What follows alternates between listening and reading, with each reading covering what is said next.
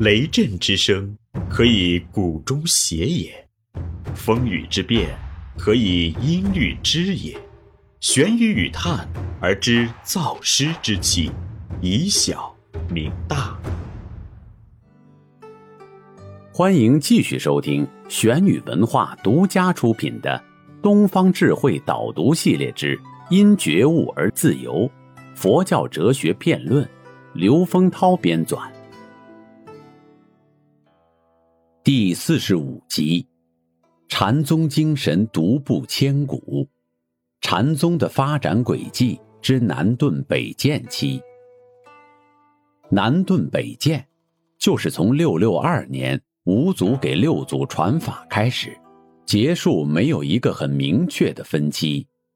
我们就以晚唐的开始，就是到八二零年，南顿北渐就是一百五十八年。六祖坛经明确讲南能北秀，南顿北渐。十，祖师居曹溪宝林，神秀大师在京南玉泉寺。于是两宗圣化，人皆称南能北秀，故有南北二宗顿渐之分，而学者莫知宗去。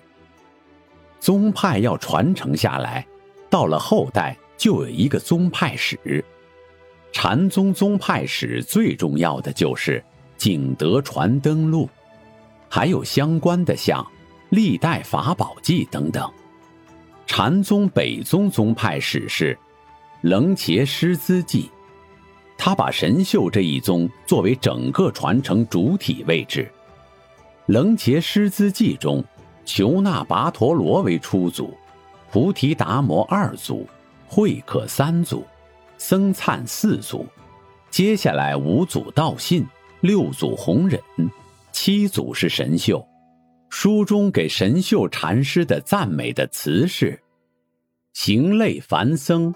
正同佛地，地师国宝，宇内皈依。你看神秀大师好像是凡夫僧，可是他的功夫所证得的是等同佛的功德。他是皇帝的老师，国家的珍宝，宇内四海之内都皈依他。神秀的弟子就传承第八祖普济净贤。义福、惠福，这些他的高族都是被唐朝帝王所尊崇，因为唐朝当时首都在长安。普济、敬贤他们都是在北方弘法，慧能是在广东，广东跟长安相距千里以上，所以他的佛法没有办法普及到北方，这是北宗宗派史。在这个时期。慧能在韶州行化四十多年，与禅宗以及深远的影响。当时辟除岭南的弟子，虽传下法海、智道等名字，但事迹不详。他们的贡献是《坛经》的集成与传出，及有关慧能事迹的传说。发展曹溪顿教而成为大宗的，属于中原及江南的弟子。清源行思与南岳怀让所传出的法系，到十世纪时被认为曹溪禅门的正统。行思生年不详，卒于七四零年，是吉州人。吉州古称庐陵，在曹溪会下，行思被称为上座，是一位年龄较长的弟子。慧能生前，行思早已离开曹溪。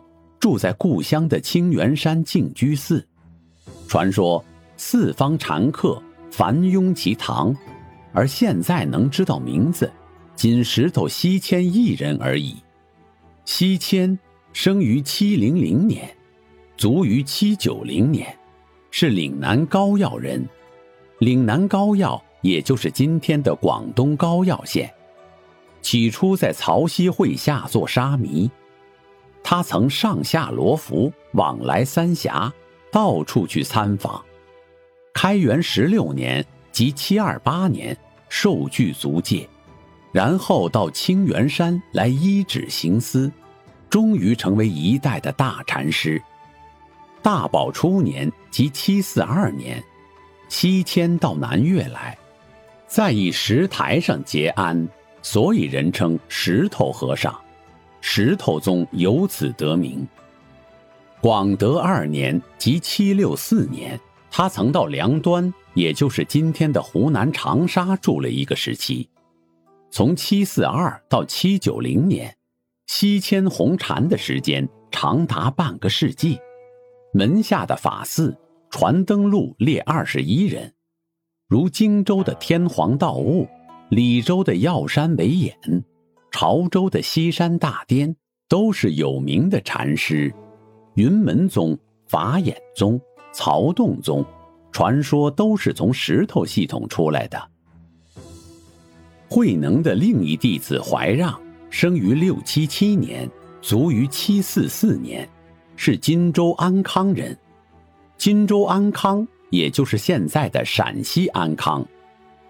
怀让起初从荆州衡景律师出家，与同学坦然参访嵩山老安，二十三岁来曹溪参慧能，在曹溪门下十二年，或说十五年，景云二年即七一一年辞去。先天二年即七一三年，怀让到南岳来住般若寺。怀让的弟子宋僧传举道俊、道一这两人，传灯录列九人，其中严俊就是道俊，后来住扬州大明寺，神照住广东潮州的西山，药山惟演、潮州大颠、百丈怀海，都是从神照出家的。怀让的弟子中留有事迹的，也只有洪州道一。道一生于七零九年，卒于七八八年，是汉州人。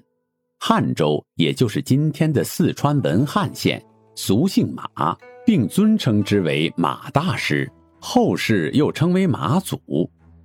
宪宗视为大济神师，所以或称之为大济。道一本为成都净众寺金和尚无相的弟子，后到南岳来从怀让修学。天宝初年即七四二年，道一住建阳的佛济岭，开始聚众教化。不久迁到临川的西山、南康的公公山。七六六至七六九年的大历年间，移驻洪州开元寺。所以人们称之为洪州宗。道一的门下盛极了，称八十八位善知识，如生活于七四八至八三四年的南泉普愿，生活于七三五至八一四年的西塘智藏，而生活于七二零至八一四年的百丈怀海最有名。怀海下出了沩山灵佑、黄檗西运。为维养与临济二宗的根源。这里是玄宇文化东方智慧导读系列之“因觉悟而自由”佛教哲学片论。思而变，知而行，以小明大，可知天下。